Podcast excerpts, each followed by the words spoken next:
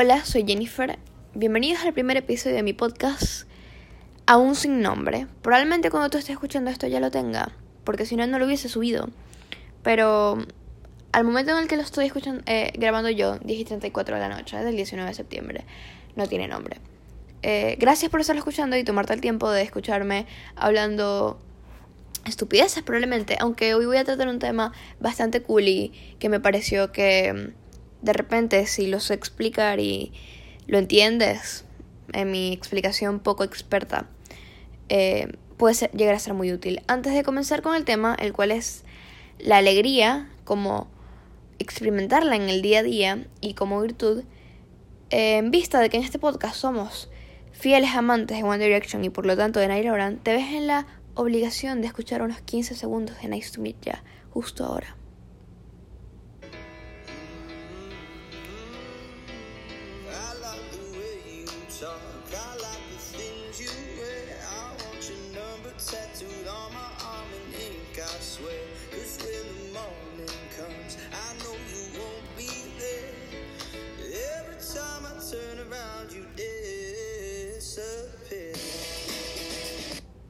Ok. Este, hace unos años, un muy conocido psiquiatra escribió que la situación del hombre ante la alegría puede resumirse con tres verbos. Ponerse alegre, estar alegre y ser alegre. En ponerse alegre, esta persona lo asoció mucho con la ingesta de bebidas alcohólicas. ¿Por qué? Porque ponerse alegre se trata de una alegría circunstancial, buscada y de algún modo eh, es una alegría artificial, porque no, la, no está engendrada desde el interior de la persona, sino producida por algo demasiado exterior, como la ingesta de bebidas alcohólicas o de alguna sustancia que tú pienses que te va a dar una sensación de alegría porque en este sentido la alegría no es un sentimiento, es una sensación. Em, luego, hablando de estar alegre, este es la expresión que se usa para referirse a una situación de alegría transitoria. es un momento que nos vemos afectados por la alegría y luego esta se pasa. Es la alegría sentimiento, producida por una causa que conocemos, que tiene lugar cuando entramos en contacto con algo que queremos o algo que recibimos por, por sorpresa. Normalmente aquello que nos hace estar alegres son motivos más profundos que los que nos hacen ponernos alegres. Pero la causa de estar suele ser provocada por algo exterior, de igual manera. Eh, ahora, ser alegre. Ser alegre es como la más profunda de estas tres. Eh, ser alegre hace referencia a un modo estable de vivir y de mostrarse ante los demás ser alegre es algo permanente o al menos algo más prolongado y supone un nivel más profundo de estar alegre. Hay dos modos de ser alegre. Uno es por carácter. Hay, personas que son alegres por, naturaleza. Del mismo modo que hay, perdón, que, hay personas que son rubias o son morenas. Eh, hay personas que son hombres o son mujeres. Eh, o, bueno, no binarios. Eh, hay personas que tienen un carácter alegre sin haber puesto ningún empeño para conseguirlo. Eh, destacan por su alegría natural, como otros lo hacen por su imaginación, por su inteligencia, por sus capacidades artísticas, etc. Eh, la, educación tiene un, una, un papel bastante importante en este caso. Eh, la educación de, de estas, en estos casos, de estas personas que tienen una alegría natural, eh, les corresponde potenciar este don, promover, promoverlo en bien de la propia persona y de las personas con quienes conviva.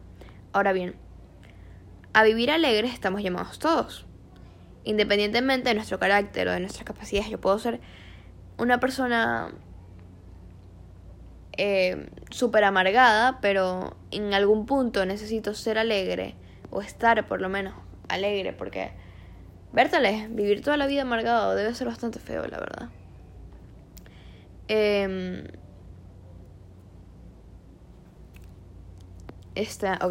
Independientemente de nuestro carácter o nuestras capacidades, estamos todos llamados alegres. Si no somos alegres por naturaleza, podemos llegar a serlos por educación. Eh, aquí, aquí cobra sentido la alegría como virtud.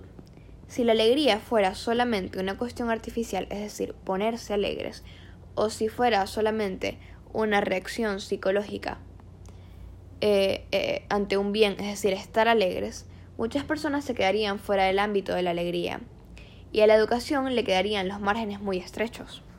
O sea, ¿a quién van a, enseñar a estar alegres? Eh, afortunadamente esto no es así. La alegría también es una virtud y a práctica de toda virtud, también, es, también esta, estamos todos invitados. Precisamente porque la alegría es una virtud, la educación tiene un papel insustituible, especialmente la educación en casa. Por virtud entendemos todo hábito para practicar el bien. Ahora, cualquier virtud, por ser un ámbito, supone una fase avanzada en la conducta y en la educación de la persona. Ninguna virtud se improvisa, sino que es el resultado de un proceso, con frecuencia bastante largo y lleno de recaídas. Por ejemplo, una persona que le cuesta ser responsable, por ejemplo, a mí, este, ya, que estamos aquí hablando, a mí me cuesta muchísimo, no, quizás no ser responsable, ser, a ver, persistente.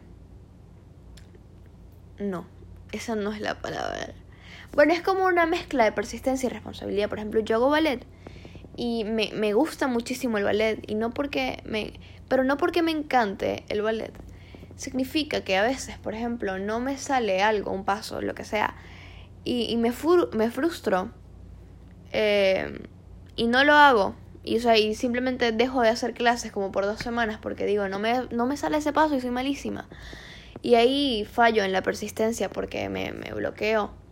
Y quizás es un caso muy específico, pero el punto es que si no soy persistente en, lograr, en practicar ese paso, nunca lo voy a llegar a hacer. Y lo mismo pasa con las virtudes.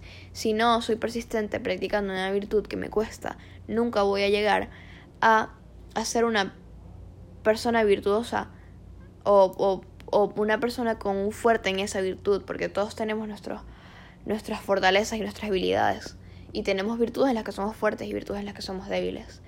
Bueno, en nuestras virtudes débiles siempre tenemos que buscar fortalecerlas, porque el punto es que seamos las personas más virtuosas que podamos llegar a ser. Ok. Este... Sin actos, sin actos virtuosos no hay virtud, porque toda virtud se manifiesta y se demuestra con actos. Pero antes que el acto está la actitud. Las actitudes no son actos, sino las disposiciones previas de la conducta para actuar de una determinada manera. Es decir, yo tengo que querer hacer algo para hacerlo y querer hacerlo con en plan con genuinamente, porque si no me va a salir de una manera quizás de mala gana y lo que sea y no va a salir y y si mostramos las virtudes con actos y este acto lo hago con una actitud mala, entonces no estoy siendo genuinamente virtuosa o no estoy practicando la virtud genuinamente, quizás lo estoy haciendo por aparentar o por quedar bien o lo que sea y bueno, es la verdad no la idea. Eh, ok. Pues bien, no se puede vivir la, la virtud de la alegría sin antes no poseer la alegría como actitud. Con mucha frecuencia se nos invita a vivir la virtud de la alegría. Se nos dice que los cristianos hemos de ser alegres, que no ha habido santo triste, etc. Todo eso está muy bien, claro. No hay que decir también cómo y por dónde se empieza, porque nadie, por mucho esfuerzo que haga, puede levantarse un día y decir a partir de hoy se acabó la tristeza. Si alguien planteara las cosas así, correría el riesgo de no encontrar otra sanidad que este, correría el riesgo que, de no encontrar otra salida que el ponerse alegre. Cuando de verdad, este, este, recordemos que el ponerse alegre suele eh, incluir la ingesta de, de factores externos para lograr esa sensación de alegría. ¿Ok?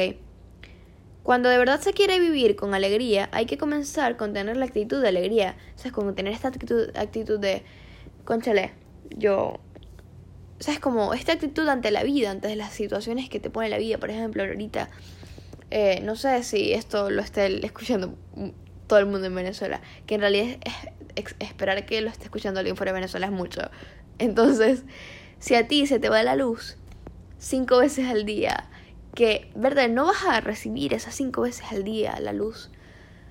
Eh, la, la, los cortes eléctricos con una sonrisa y con una actitud súper alegre, porque chamo, estás enfermo si es así, te lo juro. Pero, pero es como de repente afrontar las, las cosas de, de una manera positiva, ¿sabes? Como cuando llega la luz, decir, al fin llegó la luz y te pones alegre porque llegó la luz y no verlo de manera como, bueno, llegó la luz, pero en realidad no se tuvo que haber ido en un principio, entonces no vale de nada que ha llegado. Yo creo que, por más que sí tienes razón, en un principio no se tuvo que haber ido la luz, y entonces quizás ponernos alegres porque llegó la luz es un poco conformista o lo que sea, pero no puedes hacer nada para que no se vaya. Vives en Venezuela, se va la luz dos veces al día, tres veces incluso. Entonces, ponerte alegre porque llegó la luz, hacer lo que vas a hacer, aprovecha que llegó la luz, agarra aire, descarga películas, eh, sé productivo. Porque frustrándonos, porque si fuera la luz, la verdad no vamos a conseguir nada y, y nos vamos a deprimir y, conchale, no es la idea y la verdad ha pasado, me ha pasado muchísimo que agarras una actitud súper horrible con respecto a todo lo que está pasando y dices como no voy a salir de aquí nunca y, y, siempre me va a salir todo mal porque Venezuela y porque se va la luz y porque no hay agua y porque tengo que bajar ocho pisos porque el ascensor no sirve y la agencia que lo arregla no sirve para nada tampoco. Bueno, el punto es que no siempre estar alegres, pero intentar mantener la actitud más positiva que podamos ante, ante las situaciones que, no que nos pone la vida. Eh,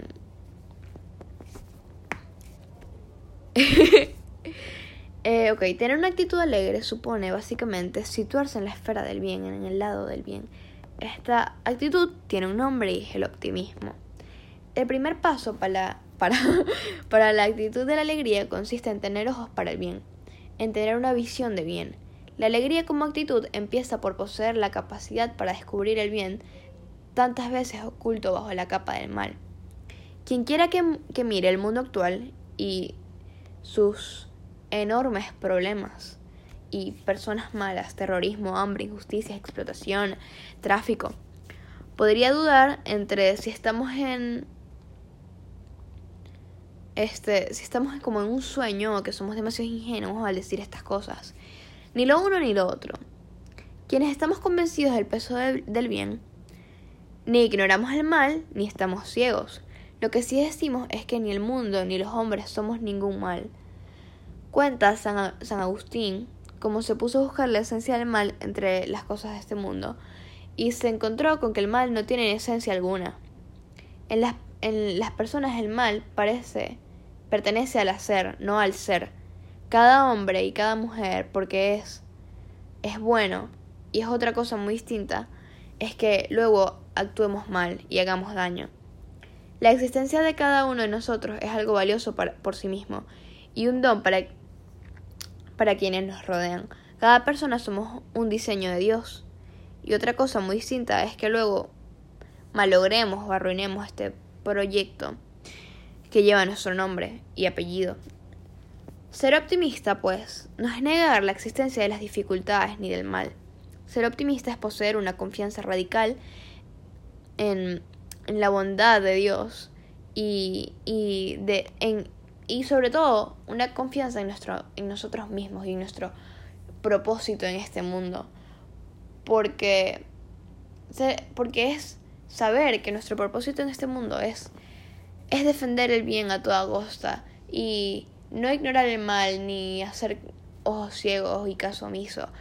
Es intentar hacer que el bien sea más grande, porque el mal no prospera ni va a prosperar mientras existan personas buenas en el mundo.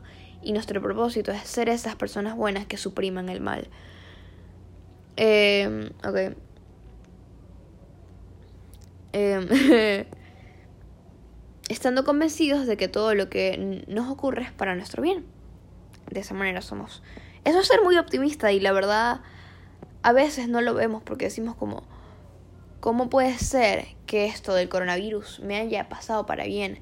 Pero por ejemplo, por culpa del coronavirus, estoy haciendo una convivencia online que me mandó a hacer un podcast como, no como tarea, sino quizás como para ver qué tal. Y bueno, ahora estoy haciendo esto porque hice aquel y me pareció increíble y ahora estoy haciendo este. Y quizás no te ayude mucho y quizás ni siquiera hayas llegado hasta aquí. Si llegaste hasta aquí, eh, si aquí, conchale, te felicito. Porque escucharme hablar durante 15 minutos quizás no es lo mejor del mundo. Pero, pero quizás te esté ayudando en algo y y hacer esto también probablemente me esté ayudando a mí en algo porque tuve que investigar para hacer este podcast y estoy leyendo algo justo ahora que no había leído antes y que estoy aprendiendo yo también cosas que no sabía. Y es un ganar y ganar. Ok. En muchas ocasiones se nos imponen los aspectos más enfermizos de la realidad.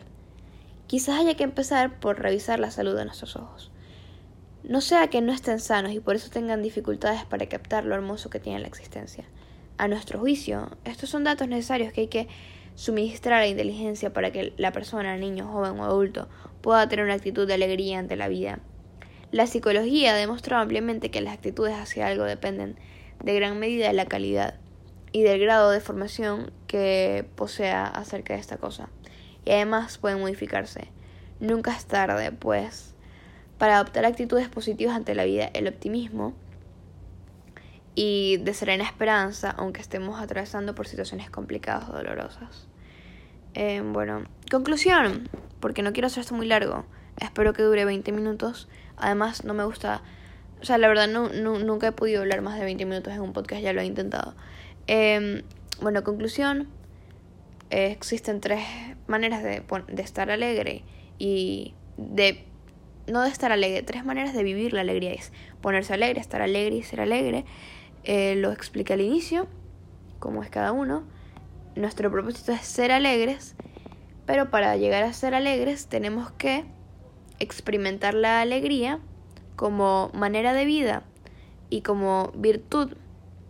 Esto lo logramos eh, siendo personas optimistas, teniendo una actitud optimista ante las situaciones de la vida y, y viendo las cosas buenas en el mundo, además, a, pesar de que sabemos que hay muchísimo mal. Este, bueno, eh, yo creo que no tengo mucho más que decir. La verdad me causa demasiado conflicto que el podcast vaya a terminar en 17 minutos. Por lo tanto, voy a poner, voy a terminar de poner la canción que puse al inicio. Y díganme algún tema que quieren para el próximo capítulo. No sé si este vaya a ser definitivo, lo tengo que escuchar primero. Eh, díganme algún tema que les gustaría escuchar. También díganme sugerencias o quizás mejoras que le tienen al capítulo o en sí a mi manera de hablar. No me molesta la verdad en lo absoluto, me gusta escuchar sus opiniones. Hasta la próxima.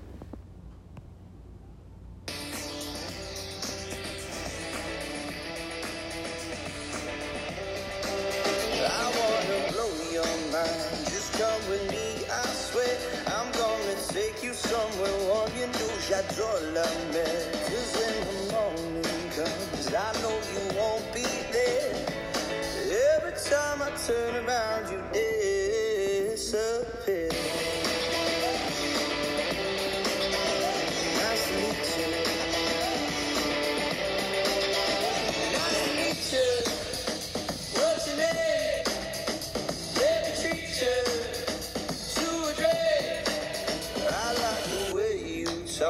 I like the things you wear. I want your number tattooed on my arm in ink, I swear. Cause when the morning comes, I know you won't be there.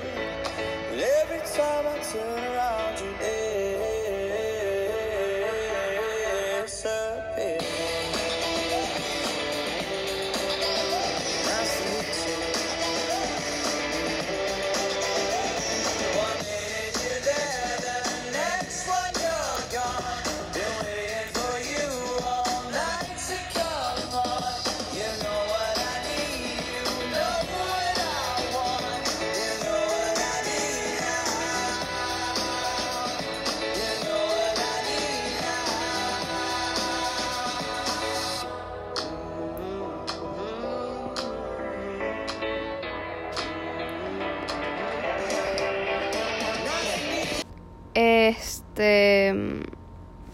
En un momento dije que nuestro propósito en la vida es combatir el mal y hacer el mundo un lugar mejor a nuestra manera, no sé qué broma.